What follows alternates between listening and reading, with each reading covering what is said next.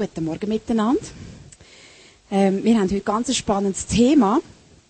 Und zwar haben wir die erste, wie Brigitte schon erwähnt haben, geht um Könige jetzt. Wir haben die erste, den ersten Gottesdienst zum Thema Könige. Ähm, wir werden uns ein bisschen auseinandersetzen mit ein paar Königen aus dem Alten Testament. Und mir ist wieder so neu aufgegangen, es ist uns ganz wichtig, dass wir zwischendurch das Alte Testament immer wieder ein bisschen kennenlernen, ein bisschen mehr. Das ist die Bibel, wo Jesus hat. Wenn Jesus die Schrift zitiert hat, wenn er gelehrt hat oder so, das sind, das ist seine Bibel gewesen, die er hat, die die Jünger haben, die die Schriftgelehrten damals kennt haben. Und darum ist es total spannend, das einfach jetzt, äh, so quasi im Nachhinein wieder das Alte Testament zu lesen. Wir haben ein relativ toughes Thema heute, denkt es mir noch. Also es ist noch, hm, wo, ich, ähm, wo der Boris gesagt hat, du, ich bin in den Ferien und Danke ist auch weg und Damaris ist auch weg, könntest du? Da habe ich gesagt, ja, ist gut, ich, kann es schon machen und habe aber nicht gewusst, was das Thema ist. Danke vielmals. Und ähm, ja, nachher bin ich ein bisschen auf die Welt gekommen. Aber wir wollen schauen, ob wir hier die Kurven zusammen überkommen. Ich werde ähm, einen kurzen Überblick ein bisschen geben über die Geschichte, die vorher passiert ist, bis wir zu dem Punkt kommen, wo wir jetzt stehen in der Bibel. Das Volk Israel ist in der Gefangenschaft in Ägypten. Gott hat es befreit. Ist mit, äh, der Mose ist mit dem Volk durch die Wüste gewandert. Und unter dem Josua sind sie nachher ins verheißene Land, ins versprochene Land, wo Gott ihnen versprochen hat, eingezogen. Jetzt das Volk Israel ist quasi aufgeteilt in zwölf Stämme. Das hat so einen familiengeschichtlichen Hintergrund.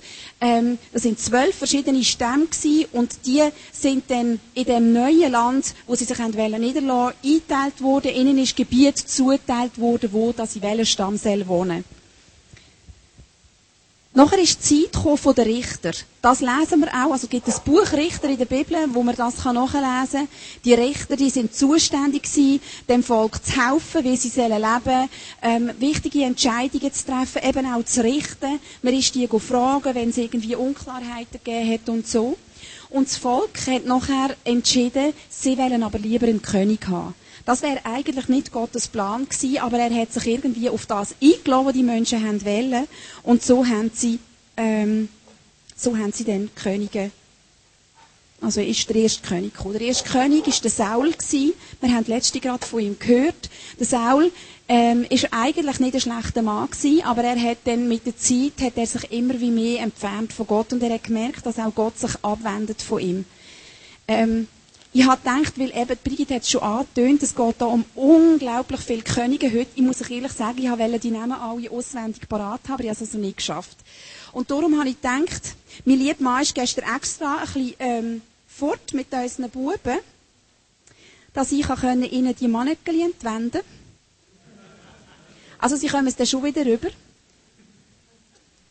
Genau, darum habe ich gedacht, es ist vielleicht ein einfacher, wenn wir uns da orientieren können. Und ich stelle einfach für jeden König irgend so ein auf.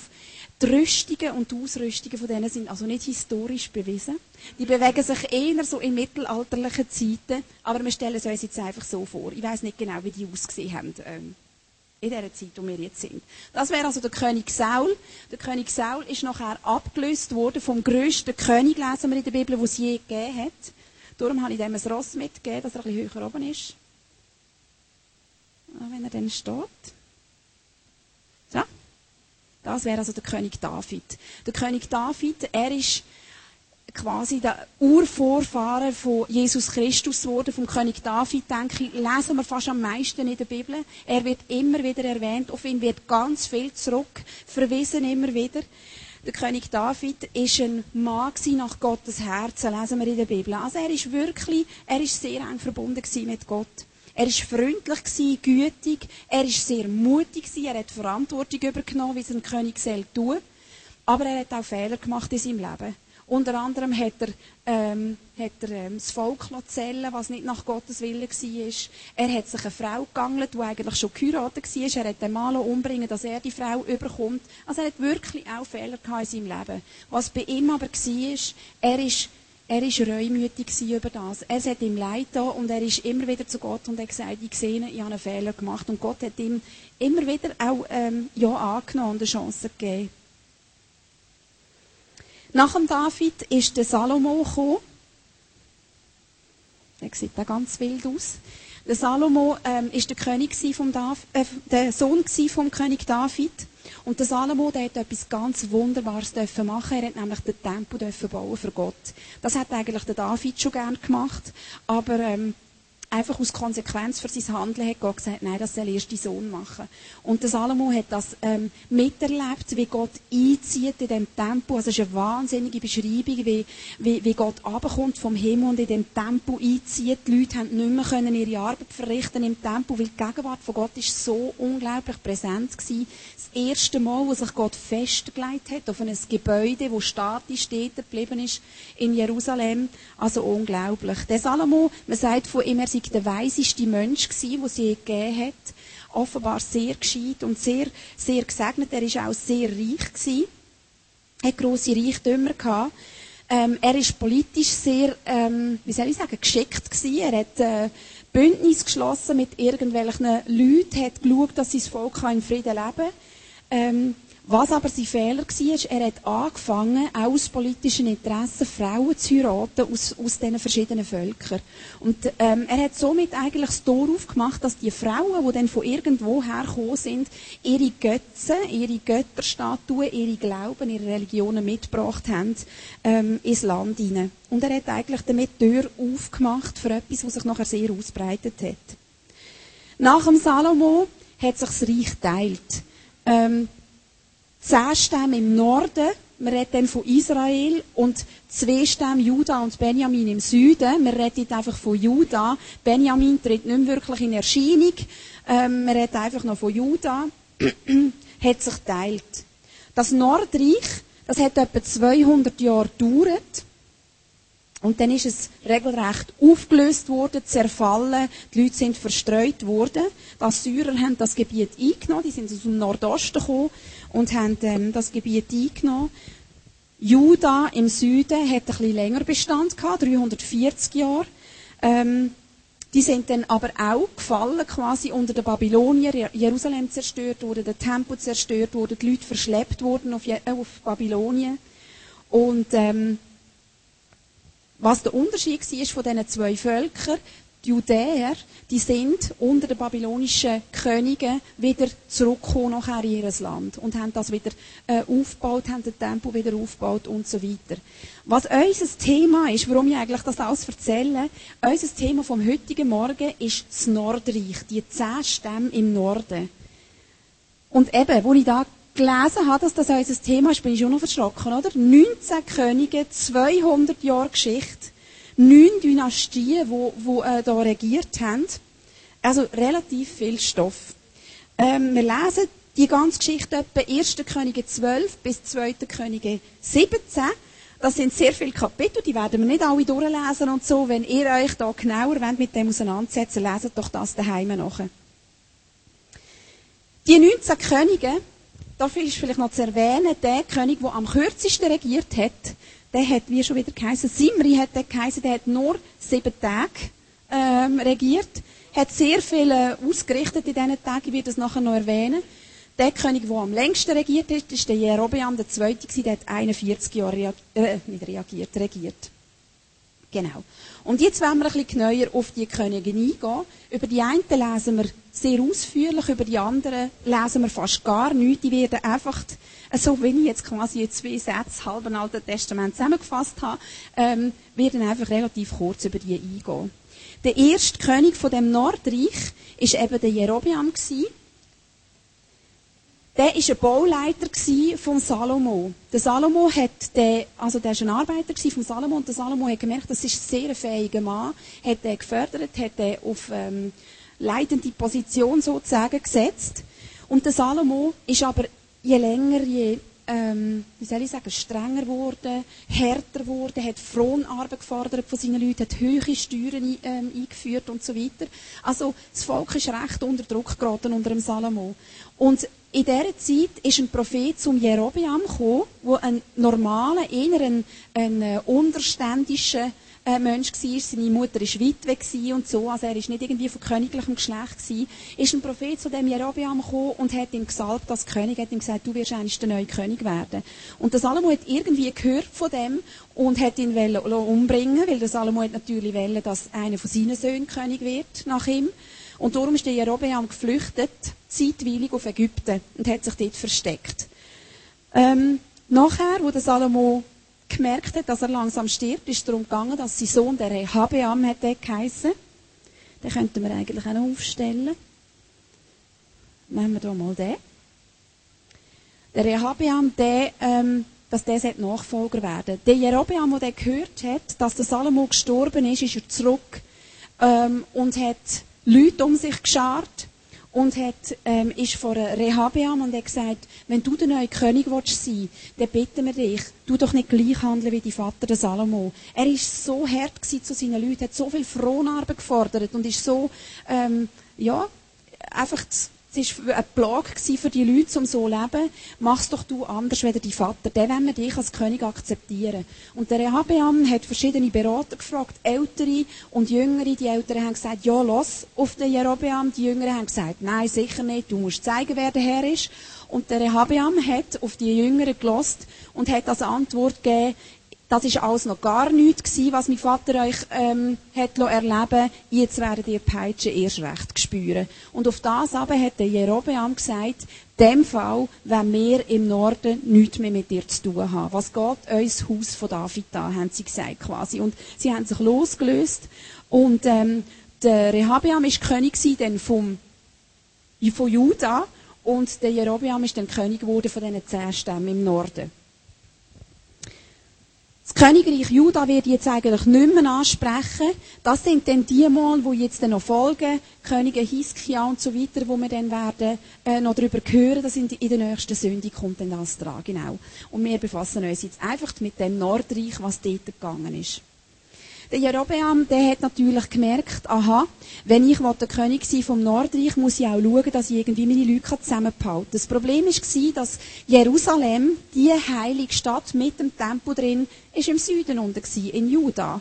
Und er hat wollen, dass die Leute, das ist so üblich gewesen, Gott hat das auch so wollen, dass die immer auf das Jerusalem abgepilgert sind. Go die Fest feiern, go opfern, weiss ich nicht was alles. Und, und der Jerobeam hat das wollen verhindern. Und darum hat er zwei neue Heiligtum ähm, geschaffen, gebaut. Eins im Süden vom Nordreich, in Bethel, und eins im Norden, in Dan. Dass die Leute doch dorthin können go, ähm, opfern und ähm, Fest feiern. Er hat nicht nur neue Heiligtümer gebaut, wo die Israeliten davon abhalten, auf Jerusalem zu gehen. Er hat ähm, Opferstätten gebaut, so aus goldigen Stieren zum Beispiel, wo die Leute angefangen haben anbeten. Er hat ähm, da muss ich auch noch sagen, die Leviten, die eigentlich den Tempodienst verrichtet haben, die Priester waren, die sind alle ausgewandert. Also es hat praktisch keine mehr gegeben von denen im, im Nordreich. Also hat er einfach irgendwelche Leute eingesetzt als Priester und er selber als König hat dann das Amt vom Hohepriester übernommen. Was eigentlich, ähm, ja, wenn man das so liest, überhaupt nicht zulässig gewesen wäre vor, vor Gottes Augen. Genau. Und er hat damit Tür und Tor geöffnet, dass einfach der Götzendienst weiter Einzug gehalten hat in dem Nordreich. Nach dem Jerobeam ist der Nadab gekommen. Das war sein Sohn. Ja, der eine wird jetzt vielleicht ein schlecht auf den Quackeltischli. Der hat weiterhin den Götzendienst betrieben und ist in einer Verschwörung dann später ermordet worden. Nämlich von dem Mann hier. Der hat Bascha geheissen. Da muss ich jetzt einfach alles ein bisschen ablesen, weil eben die vielen Namen. Der ist also unrechtmäßig König geworden. Man muss sagen, dass von diesen 19 Königen, so wie ich es zusammenzählt habe, mindestens acht unrechtmäßig König geworden sind. Also nicht, weil sie der Sohn sind vom König oder ein Nachfolger, sondern weil sie einfach schlicht und einfach den vorderen König umgebracht haben und sich selber auf den Thron gesetzt haben. Er hat die ganze Familie vom Jerobeam ausgelöscht, dort, dass da kein weiterer Erbe ist. Und er hat auch den Götzendienst weiter ähm, weitertrieben. Nachher ist der Ela gekommen, da, der Glatzkopf. Ähm, der ist seinerseits auch wieder erschlagen worden vom nächsten König. Der hat Simri geheißen, das ist eben der, der nur sieben Tage im Amt war. Der hat, ähm, die ganze Familie vom Bascha, von dem da umbringen in diesen sieben Tagen. Also der hat recht zu tun gehabt in diesen sieben Tagen, wo er im Amt war. Am Schluss hat es ihm irgendwie aus irgendwelchen Gründen abgelöscht und er hat sich selber umgebracht. Nach dem Simri ist sein Sohn auf den Thron gekommen. Der hat zwar eher so ein Raumfahrtuniform an, aber ja, wir stellen es uns vor. Der hat Omri geheissen der hat weiterhin den Götzendienst sehr unterstützt und der hat Samaria als neue Regierungssitz eingeführt. Die Stadt ausgebaut und das ist so quasi der Place to be geworden.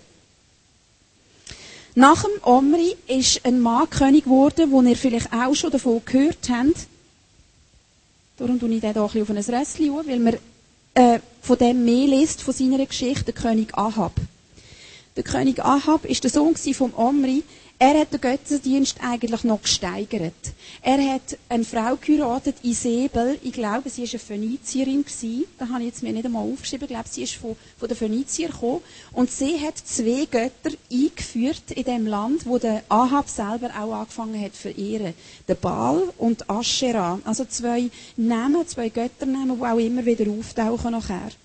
Der Elia, ist Prophet während dieser Zeit und er hat immer sich wieder auseinandergesetzt mit dem Ahab und umgekehrt. Er hat Gottes Macht demonstriert auf dem Karmel oben.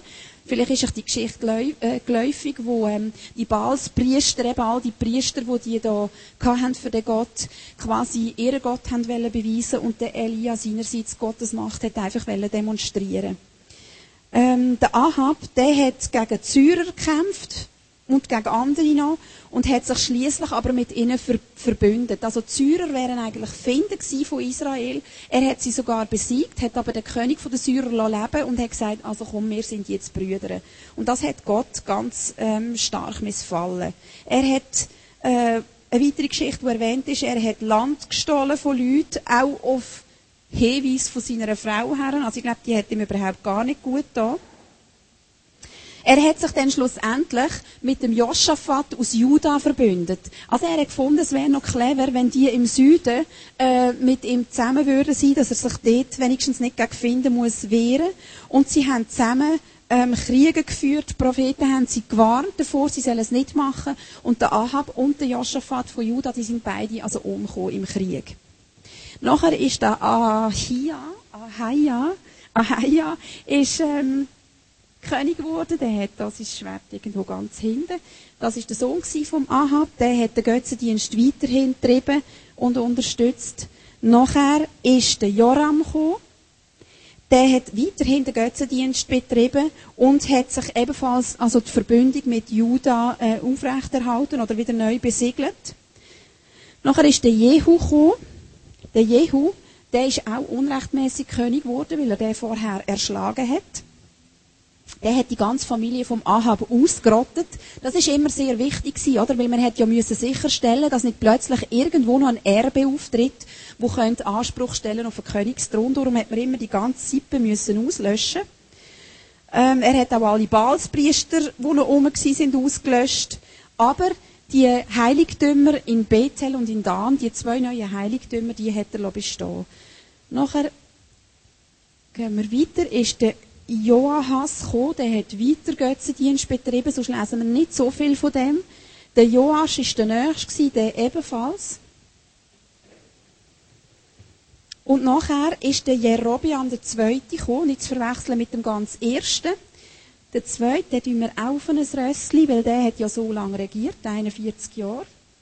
Und unter ihm ist Israel nicht einmal so schlecht gegangen. Er hat es irgendwie geschafft, einigermaßen Ordnung und Frieden zu halten mit diesen äh, Völkern rundherum.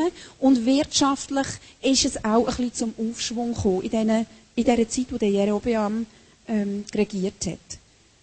Wir lesen noch etwas Interessantes denn, obwohl der Götzendienst immer weiter getrieben worden ist. Es heisst dort, das Volk hat ähm, dem Volk ist es irgendwie nicht gut gegangen. Sie haben zu Gott geschrauen und Gott hat ihnen geholfen, weil sie eben gelitten haben. Also Gott hat da immer wieder, hat er sich gleich wieder gezeigt, obwohl eigentlich keiner von denen irgendwie Interesse an ihm gezeigt hat. Nachher ist der Secharia gekommen, der ist, der verliert sein Schwert, der ist der Sohn von dem Jerobeam und der ist, das wird explizit erwähnt, warum weiß ich nicht, ist in der Öffentlichkeit erschlagen worden. Dann ist der Schallum gekommen, der ist eben auch zu Unrecht König gewesen, weil er ja der andere umgebracht hat. Nachher ist der Menahem gekommen.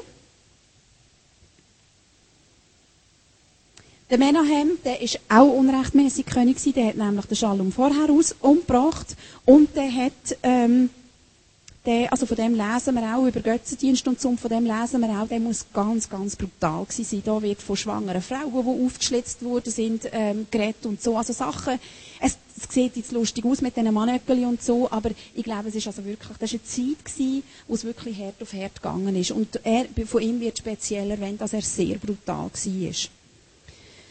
Der Pech, äh, Pekaya, Pekach, Pekachia, der kommt zuerst, der hat weiterhin Götzendienst betrieben. Der hat einen lustigen Hut. Und ähm, der ist äh, umgebracht worden, der ist erschlagen worden vom nächsten König, der Pekach. Der Pekach hat weiterhin Götzendienst äh, betrieben und ist auch umgebracht worden, nämlich vom Hoshea. Der Hoshea, das ist der letzte König von dem äh, Nordreich. Der hat ähm, der Assyrer, wo eigentlich das Gebiet schon ein bisschen im Griff haben, müssen Tribut zahlen, also sprich so eine Art Schutzgeld oder so, dass die Assyrer sie in Ruhe lassen, hat er müssen Tribut zahlen. Und äh, das hat ihm aber gar nicht gepasst. Und er hat sich probiert hindurch mit den Ägyptern zu, ver zu verbünden, dass die ihm würden helfen, die Assyrer wieder zu verjagen. Nur hat das der assyrische König irgendwie mitbekommen. Und der Hoshea, oder wie heißt er, ja, ist ähm, verhaftet worden und also verschleppt worden von den Assyrern. Die Assyrer haben nachher das ganze Volk Israel verschleppt. Die haben also die Israeliten verteilt in alle Himmelsrichtungen. Sie haben neue Völker angesiedelt in dem Gebiet. Sie haben richtig alles durcheinander gemischt, durcheinander gewürfelt. Politisch gesehen nicht so eine schlechte Idee, weil so hätte es keinen Aufstand mehr können geben. Die haben sich nicht mehr gefunden. Da ist kein Zusammengehörigkeitsgefühl mehr gewesen. Da die haben kein Heimatgefühl mehr gehabt. Das ist einfach alles äh, ja, irgendwie neu angeordnet worden. Und das, das Königreich Israel ist eigentlich wirklich richtig, hat sich aufgelöst, im gar nichts. Das hat es nachher nicht mehr gegeben. Gott hat dann Leute geschickt, lesen wir am Schluss. Leute geschickt, die in dem Gebiet von Israel ganz viele Leute getötet haben. Und der assyrische König, sehr interessant, er hat plötzlich das Gefühl gehabt, wir müssen herausfinden, was das für ein Gott ist, der regiert in diesem Gebiet oder wo, wo die Herrschaft hat, damit die Leute endlich verschwinden. Und er hat probiert, einen Levit ausfindig zu machen. Er hat dann auch einen ausfindig gemacht, einen ehemaligen Priester, hat den geschickt auf Israel und hat gesagt, du musst jetzt den Leuten, die dort leben, die ja keine Ahnung haben von dem Gott, du musst ihnen sagen, wie sie dem Gott dienen können. Sie haben einen gefunden, sie haben den geschickt, der ist auch gegangen. Die Leute haben das gelernt von ihm, wie sie das machen sollen. Und es steht, sie hegen zwar ähm, ähm, Herr dient und ihn geehrt, aber alle die anderen Götter und, und, und weiss ich nicht, was sie da alles haben, ist alles auch geblieben. Also ein buntes Gemisch von Religionen und von Multi-Götter. Äh, ist da entstanden. Und es steht, Gott hat die Israeliten verschleppen, weil sie andere Götter verehrt haben. Also der Götzendienst, der sich dort durchzieht, wo eigentlich durch Salomo schon ein bisschen Einzug gehalten hat, der hat sich wirklich durchgezogen bis am Schluss, ähm, bis es das ganze Volk nicht mehr gegeben hat. Und Gott hat angeprangert, was dort passiert ist. Sie haben heidnische Brüche angenommen, die ihm nicht passt haben. Sie haben Heiligtümer errichtet. Es steht unter den Bäumen und auf den Hügeln und überall hat es irgendwelche Altäre gegeben. Sie haben Menschenopfer äh, gemacht. Also sie haben Kinder geopfert, Frauen geopfert, alles Mögliche. Sie haben Wahrsagerei, Zauberei betrieben, Tempoprostitution betrieben. Also es wirklich wüstes Treiben in dem ganzen Land. Und Gott ist interessant, wird sehr ähm, emotional auch beschrieben. Gott ist zornig geworden, zornig und beleidigt es. Weil sein Volk nichts mehr hat von ihm wissen Und Gott hat sich abgewendet darum von seinem Volk. Also eigentlich kann man die da alle zusammen vergessen, weil die sind sowieso irgendwie, haben die nicht mehr auf Gott gelost, die haben äh, Götzendienst betrieben, die sind auch irgendwie erschlagen oder, oder sonst irgendetwas geworden. Und als ich da gelesen habe, ich gedacht, ja bravo. Und was sollen wir in einem Gottesdienst dazu gehören? Ja, ja, wir haben uns jetzt geschichtlich wieder ein bisschen up-to-date gemacht. Und ich habe Gott echt gefragt, was redest du zu uns? Was willst du uns mit dem sagen? Gibt es irgendetwas, wo, wo ich jetzt da heute am Morgen selber erzähle? Ich verstehe das gerade im Moment nicht. Und Gott hat wirklich geredet zu mir. Also, mir hat das unglaublich gefreut.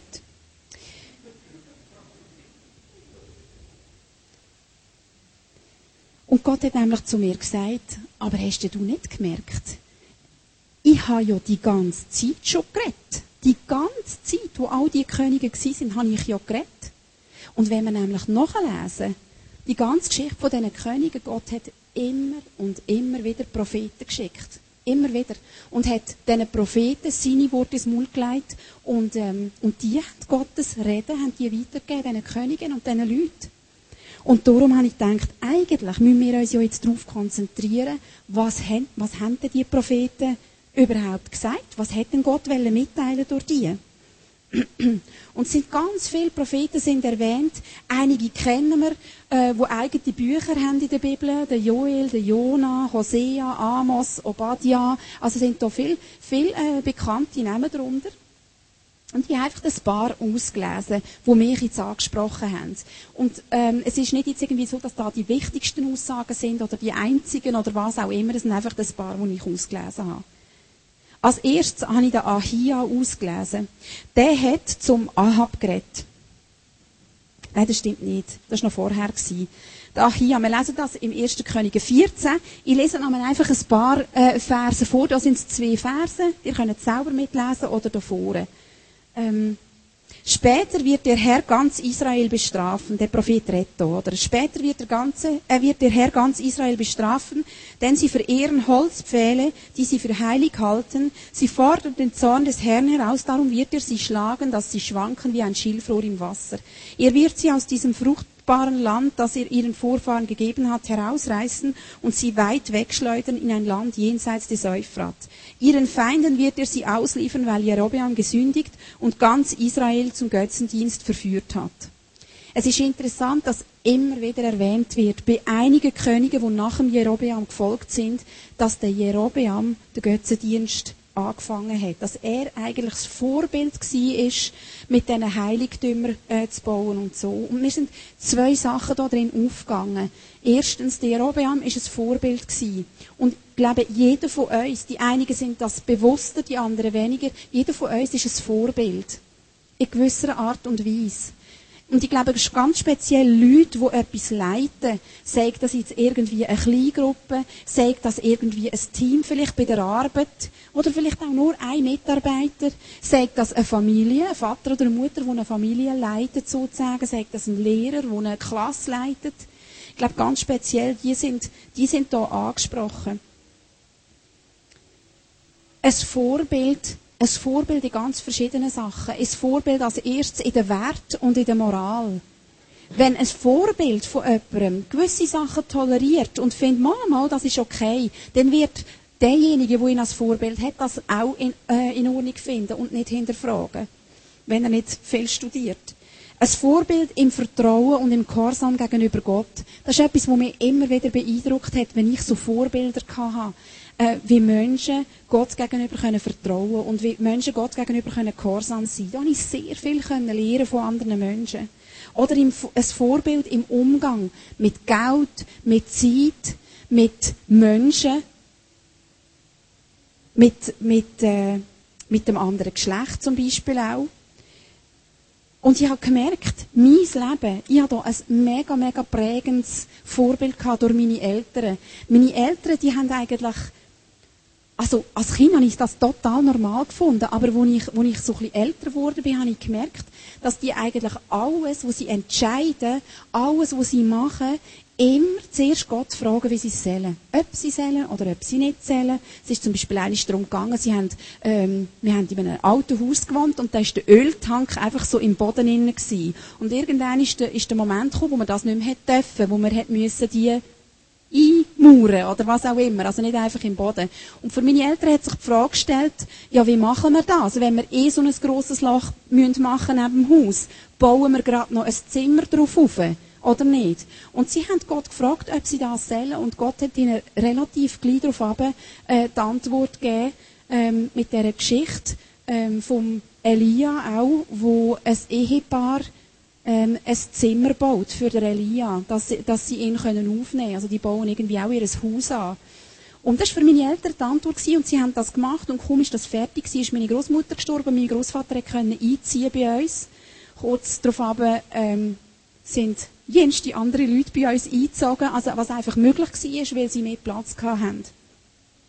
Und das hat mich sehr bewegt, immer einfach, dass meine Eltern so Sachen, auch wie sie mit ihrem Geld umgehen, wo sie Geld hergeben, ähm, auch wenn sie nachher nichts mehr haben, aber äh, dann schauen sie halt wieder. Meine Mami hat einmal gesagt, Einst hat sie gelacht und gesagt, ich bin sehr gespannt, wie Gott, äh, wie Gott jetzt unsere Steuern zahlen will, weil das Geld haben wir jetzt weggegeben, wo, äh, wo wir eigentlich für die Steuern gebraucht haben. Und sie, sie hat das aber mit so einem Vertrauen einfach auf Gott irgendwie können leben. Das hat mich sehr, sehr beeindruckt. Das ist das eine die Vorbilder. Das andere, wo mir aufgegangen ist, es hat immer wieder Menschen gegeben, die bereut haben, dass sie einem falschen Vorbild gefolgt sind. Also es hat immer wieder Menschen gegeben in dieser Geschichte, die zu Gott zurückgefunden haben und gesagt haben, hey, ich habe etwas Falsches gemacht, bitte vergib mir. Und Gott hat da nie, er hat nie gesagt, nein, kommt nicht in Frage, jetzt ist fertig. Ähm, ich glaube, man erbt, man erbt eine Sünde nicht. Ich glaube fest, dass man kann ähm, prägt sein von einem falschen Verhalten von Eltern. Dass wenn Eltern zum Beispiel oder irgend so ein Vorbild falsch leben, dass, dass das einem kann, ähm, prägen für sein eigenes Leben. Aber ich glaube, es kommt ein Moment, wo wir können eigene Entscheidungen treffen. Wollte ich dem Vorbild folgen oder nicht? Und das ist nicht immer einfach. Das ist manchmal mit sehr viel Aufwand verbunden. Oder mit Therapie verbunden. Oder ich weiß auch nicht mit was. Mit sehr viel Seelsorge. Aber wir haben die Möglichkeit und Gott hilft uns da dabei muss schnell ein bisschen auf die Zeit schauen. Ich glaube, wir sind verantwortlich für das, was wir machen, als Vorbild ähm, und in dem, wem das wir nachfolgen. Der zweite Prophet, der mir aufgegangen ist, war der Elia. Gewesen. Der Elia, ähm, da möchte ich eben noch mal schnell sagen, der ist da ja auf dem Karmel oben gewesen, eben mit diesen Balzpriestern, die ich vorher erwähnt habe. Die Priester haben eine unglaubliche Show abgeladen, die haben tanzt und gesungen und sich in Ekstase gebracht, sich geschnitten und irgendwie ihren Gott angeschrauen, er soll sich doch zeigen, es ist aber eben nichts passiert. Man muss noch sagen, der Elia, äh, der Elia hat vorausgesagt, es werde nicht mehr regnen in dem Land. Und sie haben wirklich gelitten unter dem. Und darum sagt da der Ahab, 1. Könige 18 zum Elia. Ahab begrüßte den Propheten mit den Worten, so, da ist er ja, der Mann, der Israel ins Verderben gestürzt hat. Eben wegen dem, weil es keine Regen mehr hat. Elia widersprach, nicht ich bin an dem Unheil schuld, sondern du und deine Familie. Ihr macht euch nichts mehr aus den Geboten des Herrn. Du, Ahab, verehrst lieber den Götzen Baal und seine Statuen als den Herrn. Erhöre mein Gebet, Herr. Seid er nachher zu Gott, erhöre mein Gebet, Herr, Antworte mir, damit dieses Volk endlich einsieht, dass du, Herr, der wahre Gott bist und sie wieder dazu bringen willst, dir allein zu dienen. Da ließ der Herr Feuer vom Himmel fallen, es verzehrte nicht nur das Opferfleisch und das Holz, sondern auch die Steine des Altars und den Erdboden darunter, sogar das Wasser im Graben leckten die Flammen auf. Als die Israeliten das sahen, warfen sie sich zu Boden und riefen, der Herr allein ist Gott, der Herr allein ist Gott. Die meisten von uns, nehme ich an, haben noch nie an so einer Ballszeremonie teilgenommen. Ich weiss gar nicht, ob die noch durchgeführt werden. Ich kann eigentlich nur zu dem von mir persönlich reden. Es gibt so Momente in meinem Leben, wo ich Gott wieder muss so mein Leben herlegen und sagen, gibt es irgendetwas, wo zu grosse Priorität in meinem Leben eingenommen hat? Gibt es etwas, wo dir deinen Platz streitig macht? Ist mir etwas zu wichtig geworden? Manchmal sind es Sachen, die sich so einschleichen im Leben und man merkt sie gar nicht. Es ist vielleicht nicht ein Gott, wo man anbetet, aber etwas, wo der Platz, wo eigentlich Gott würde hören, streitig macht. Ich habe zum Beispiel gehört, es gäbe schon ähm, so ähm, Suchtberatung für Facebook-Süchtige. Und also, wenn es nicht fast lustig wäre, wäre es wirklich traurig. Aber es gibt Menschen, die werden so eingenommen von solchen Sachen, wo ich ganz sicher bin, die können zu einem Gott werden. Wenn man nicht mehr anders kann, weder immer auf Facebook schreiben, was man gerade macht und lesen, was die anderen machen und was auch immer.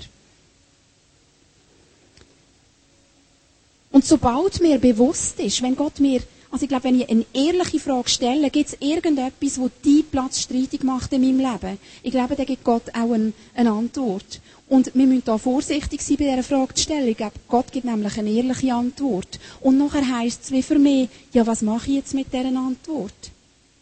Nachher muss ich mich entscheiden, entscheide ich mich dafür, etwas dagegen zu tun, dass Gott einfach wieder die erste Priorität in meinem Leben überkommt, oder entscheide ich mich gegen ihn. Der dritte Prophet, der hat keinen Namen, da hat es einfach geheißen, irgendein Prophet. Der ist zum Ahab gekommen, ich lese einen Vers aus dem 20. Kapitel. Da kam der Prophet zu König Ahab und teilte ihm mit, so spricht der Herr, weil die Syrer behauptet haben, ich, der Herr, sei ein Berggott, der im Flachland nichts ausrichten kann, darum, begeb, darum gebe ich ihr riesiges Heer in deine Hand. Daran werdet ihr erkennen, dass ich der Gott bin, dass ich Gott, der Herr bin. Ähm, Gott lässt manchmal Sachen passieren. Und das, das lesen wir immer wieder, vor allem im Alten Testament. Gott hat gute Sachen passieren wie jetzt zum Beispiel das. Das war für einen Ahab sehr gut. Gewesen. Er hat Pfinde vom Ahab in seine Hand gegeben, damit der Ahab soll Gott erkennen Wir lesen auch äh, andere Beispiele, wie die zehn Plagen, die in Ägypten über den Pharao und sein Volk gekommen sind, wo es auch immer wieder heißt, Gott hat wollen, sich zu erkennen mit, äh, mit dem, dass der Pharao ihn soll erkennen als Gott. Ähm, da passieren verschiedene Sachen, erschütternde Sachen, positive Sachen. Und ich denke, es geht da nie um Belohnung oder Bestrafung für unsere Leistung, die wir gebracht haben oder nicht. Gott zeigt sich nicht, weil wir besonders gut sind, oder er zeigt sich nicht äh, im Schlechten, weil wir irgendeine Leistung nicht gebracht haben. Gott liebt und will geliebt werden. Er ist sehr ein eifersüchtiger Gott. Er will, dass wir ihn kennenlernen und ihn anfangen anbeten.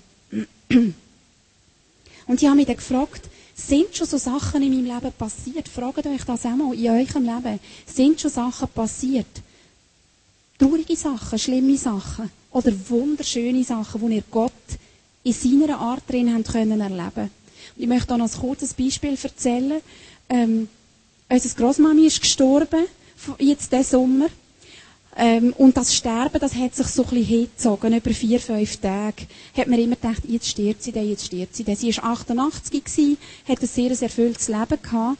Und äh, mein Großvater, der ist mittlerweile schon 93, er hat sie aber daheim haben bei sich. Er hat sie nicht ins Pflegeheim gehen und so. Und er hat also, es ist uns unerklärlich, woher er die Kraft nimmt, sie äh, die letzten zwei Jahre zu bewegen, vom Bett aufs Sofa, vom Sofa ins Badzimmer und so weiter. Auf jeden Fall hat er das treu gemacht. Und jetzt ist meine Großmama im Sterben gelegen und ähm, sie hat sehr viel Morphium bekommen, hat darum fast immer geschlafen, weil sie fest Schmerzen hatte. Und zwischendurch ist sie aber manchmal verwacht. Und wir haben gehabt, in dieser in während diesen Tagen sie zu besuchen. Meine Schwester und ich sind da gewesen, mein Cousin war da gewesen, eigentlich so ein bisschen die ganze Verwandtschaft. Ihre zwei Töchter sind dort die ganze Zeit. Und es ist für mich ein unfassbares Erlebnis wo ich Gott drin erkennen konnte. Ich bin neben meinem Großmami auf, auf ihrem Bett gelegen. Wir haben sie gestreichelt. Du hast noch ihr Handy gehabt. Meine Schwester hochschwanger und und äh, ja, einfach sehr bewegender Moment, wie, wie nah das Tod und Leben äh, beieinander liegen. Und immer wenn meine Großmutter verwacht ist, ähm, oder, oder so ein bisschen wächer geworden ist, hat sie nichts anderes können, weder, weder Wort von der Liebe und von der Auferbauung ähm, sagen. Man hat sie nicht mehr so gut verstanden, aber sie hat uns gesegnet. Sie hat etwas ganz Interessantes, sie hat immer eine äh, Ziele aus einem Lied, das ich nicht kenne, zitiert und das heißt, ähm, ich bin kein, ich werde dort kein Fremdling sein. Sie hat das immer zitiert, weil sie genau gewusst hat, ich stehe davor, jetzt zu Gott zu kommen. Und ich werde da kein Fremdling sein. Sie ist so sicher gewesen, dass sie bei Gott wird sein. Und in dem Sinne, das ist so ein Frieden gewesen, unglaublich, wie, die, wie, wie sie einfach, ja, wie wir haben dürfen bei ihr sein und wie sie in dem Ganzen innen ein Zeugnis war für mich. Und mein Großvater dasselbe, einfach, er hat, er hat sie so gehen, er ist bei ihr gehöckelt, hat ihr die Hand gegeben, er hat neben ihr im Bett geschlafen, er, er ist neben ihr gelegen, wo sie dann gestorben ist, und er hat immer gesagt, weisst Mama, ich bin hier, ich bin hier. Und, und hat gesagt, du darfst gehen, der Heiland wartet auf dich. Und hat er dann immer gesagt, sie dürfen wirklich jetzt sterben. Und er ist so sicher gewesen, obwohl er die letzten 60 Jahre auch kaum mal einen Tag von ihr gewichen ist. Er ist so sicher gewesen, dass sie an einem guten Ort wird sein. Und ich habe Gott unglaublich dürfen erkennen in dem Ganzen Innen. Das war für mich ein Riesenzeugnis gewesen. Ein Prophet, wo wir auch davon hören in dieser Zeit, war der Jona. Ähm, der Jona ähm, hat ein eigenes Buch in der Bibel. Und ich werde hier zwei Verse daraus vorlesen. Der Herr sprach zu Jona, dem Sohn Amittais, geh in die große und mächtige Stadt Ninive und kündige ihren Einwohnern an, dass ich sie strafen werde, denn ich kenne ihre Bosheit. Der Jonah ist auf äh, Ninive geschickt worden. Er hat aber nicht wollen und ist Gott davor gelaufen. Und Gott hat ihm dann Zeit gegeben, an einem doch relativ dunklen und stillen Ort drei Tage darüber nachzudenken. Und ähm, nachher hat er ihm dann den Auftrag noch einmal gegeben, er soll doch wirklich auf Ninive gehen. Und der, äh, der Jonah hat dann ähm, gehorcht und ist auf Ninive gegangen. Jetzt müssen wir etwas wissen. Ninive ist eine assyrische Stadt gewesen. Also Assy Assyrer, das große große Reich, das dauernde Bedrohung war für Israel, die Stadt Ninive, ist in dem Assyrien gewesen. Und es steht, wir haben drei Tage gebraucht, um durch Ninive durchzulaufen. Die Stadt muss riesig sein. Ich weiss nicht, ich habe mir gestern überlegt, wie Paris oder noch grösser keine Ahnung, aber drei Tage hat man zu Fuß äh, um durchzulaufen. Und es ist mir unerklärlich, wie der Jonah das geschafft hat, aber es heißt, die Stadt sei zu Gott umgekehrt.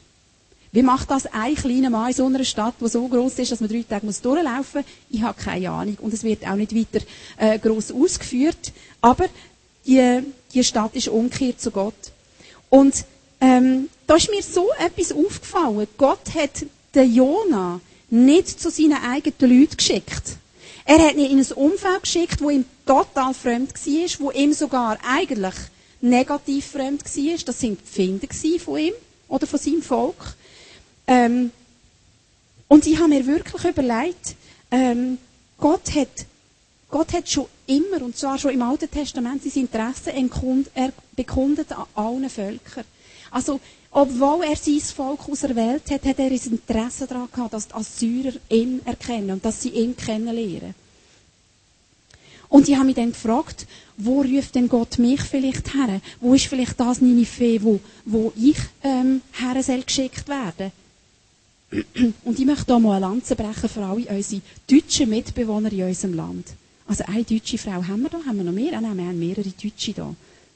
Ich habe so gerne Deutsche. Ich weiß auch nicht warum. Mein Mann hat immer gesagt, ja, du, du willst sicher noch irgendwann auswandern auf Deutschland. Ich finde die Ortschaften tönen so schön. Die Evi zum Beispiel in Ilmenau aufgewachsen. Das muss doch irgendwie ein Ort sein. Also, das tönt ja wie ein Blumenmeer oder so. Ich weiß auch nicht. Irgendwie sind mir die Deutschen sympathisch. Aber was passiert? Es kommen sehr viele Deutsche in die Schweiz arbeiten. Und wir Schweizer sind wir doch ehrlich die meisten von uns sind nicht per se einfach positiv eingestellt Deutschen gegenüber. Warum auch immer. Es bestehen sehr viele Vorurteile Deutschen gegenüber. Ich könnte auch sagen, der Kosovo-Albaner oder wem auch immer das hier in der Schweiz ist, der Romas oder wem auch immer. Und ich habe mich dann wirklich gefragt, vielleicht macht es Gott uns ein bisschen einfacher. Weder dem Jonah, der hat unglaublich weit reisen bis auf Ninive. Vielleicht ist unser Ninive ja hierher gereist. Vielleicht ist das Ninive, wo wir dazu äh, äh, gerufen sind. Im Block in der Wohnung oben dran oder unten dran. Und Gott hat es uns einfacher gemacht, diesen Menschen wirklich von Gott weiter zu erzählen. Und ich glaube, das ist wirklich eine Frage, die wir uns können stellen in der nächsten Zeit. Wo ist mein Ninive? Wo sendet Gott mich her? Und zum Abschluss machen wir, äh, äh, ich noch den letzten Prophet erwähnen, der mir aufgefallen ist. Das war der Amos. Gewesen. Der Amos der hat sich sehr für Gerechtigkeit für die Menschen eingesetzt. Lese da ein paar Verse aus dem Amos-Buch. So spricht der Herr, die Israeliten begehen ein abscheuliches Verbrechen nach dem anderen. Ich glaube, das war während der Zeit von Jerobeam, wo die Wirtschaft ein bisschen besser geworden ist im Land. Also wir müssen wissen, langsam, langsam äh, hat es wieder reichere Leute gegeben. Und jetzt redet hier der Herr. Die Israeliten begehen ein abscheuliches Verbrechen nach dem anderen. Das werde ich nicht ungestraft lassen. Ehrbare Menschen, die ihnen Geld schulden, verkaufen sie in die Sklaverei. Ja, sie verkaufen einen Armen schon, wenn er ein paar Schuhe nicht bezahlen kann. Wenn einer fast nichts mehr besitzt, nehmen sie ihm auch noch das Letzte, was er hat, und dem Schwachen verhelfen sie nicht zu seinem Recht. Vater und Sohn gehen zu derselben Hure und ziehen damit meinen heiligen Namen in den Schmutz. Und dann weiter im fünften Kapitel, eure lauten Lieder kann ich nicht mehr hören, verschont mich mit eurem Harfengeklimper. Setzt euch lieber für die Gerechtigkeit ein, das Recht soll das Land durchströmen wie ein nie versiegender Fluss. Ich habe das Gefühl, das ist ein Thema, wo Gott oberheikel ist. Oberheikel ist, wenn es um Ungerechtigkeit geht bei den Menschen. Eines von seinen obersten Zielen ist, dass er seinen Sohn geschickt hat für die Armen, für die Unterdrückten, für die, die irgendwie am Rand stehen, für die, die im Schatten stehen, für die Schwachen.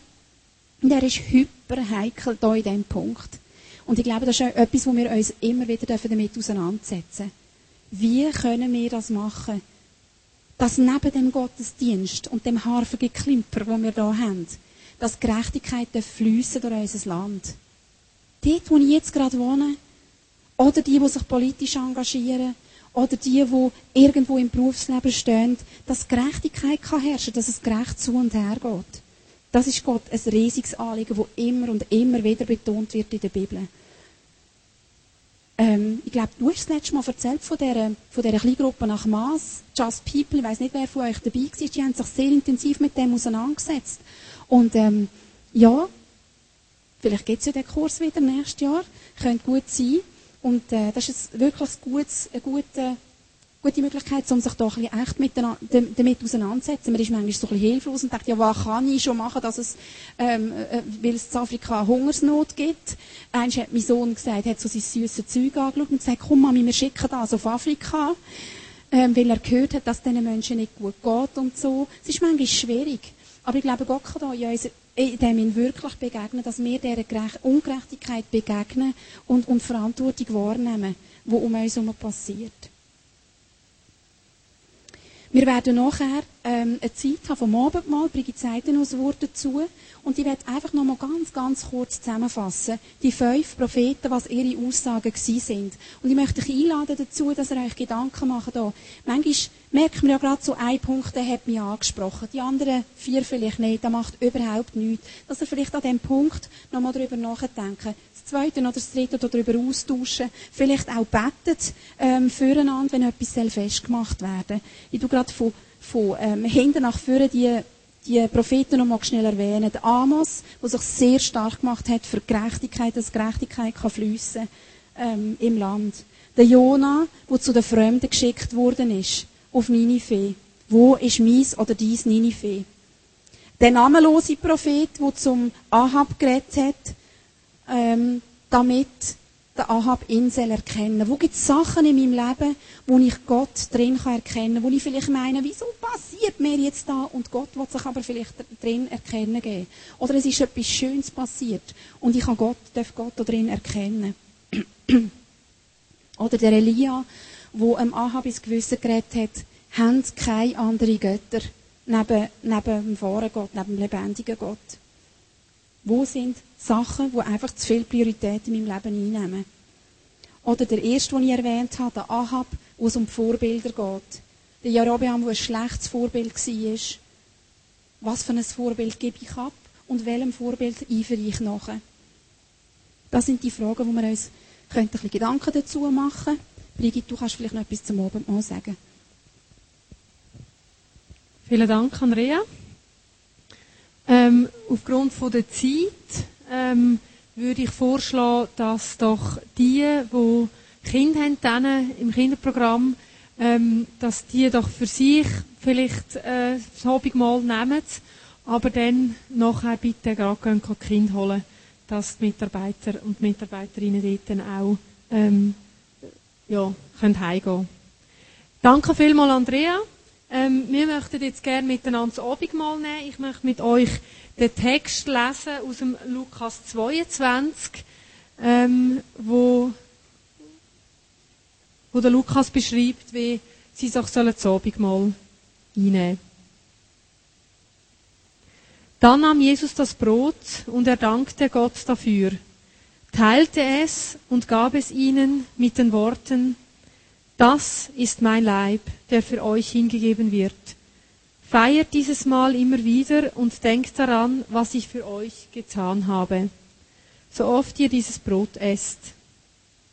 Und nach dem Essen nahm er den Becher mit Wein, reichte ihn den Jüngern und sagte, dies ist mein, mein Blut, mit dem der neue Bund zwischen Gott und den Menschen besiegelt wird. Es wird für euch zur Vergebung der Sünden vergossen. Dies ist mein Leib, der für euch hingegeben ist, und dies ist mein Blut, mit dem der neue Bund zwischen Gott und euch Menschen besiegelt wird. Jesus und ich möchte dir Danke sagen, dass du uns das Abendmahl und deine Freunde gelehrt hast. Und ich möchte dir Danke sagen, dass du als Kreuz bist für uns. Dass du konsequent bist bis in den Tod hinein. Dass du der bist, wo uns die Sünden, wo wir haben in unserem Leben, wo wir jetzt auch von diesen Königen gehört haben, wo du immer und immer wieder ihnen Vergebung zugesprochen hast und immer wieder gleich für das Volk, für dein Volk da gewesen bist, dass du uns heute noch genau gleich das vergisst und uns unendlich gern hast und uns liebst als deine Königskind. Und wir möchten jetzt Abend mal miteinander einnehmen und einfach im Wissen, dass wir dich als unsere höchste und größte König haben. Und wir danken dir von Herzen, dass du den Kreuzestod für uns eingegangen bist. Amen. Ihr dürft einander jetzt an den Tischli äh, Brot geben und den Traubensaft einschenken und einander zusprechen, dass das Blut ist, wo Jesus vergossen hat für euch und der Lieb, wo gebrochen worden ist für jeden einzelnen von euch. Wir werden nachher abschließen mit einem Lied und einem Gebet.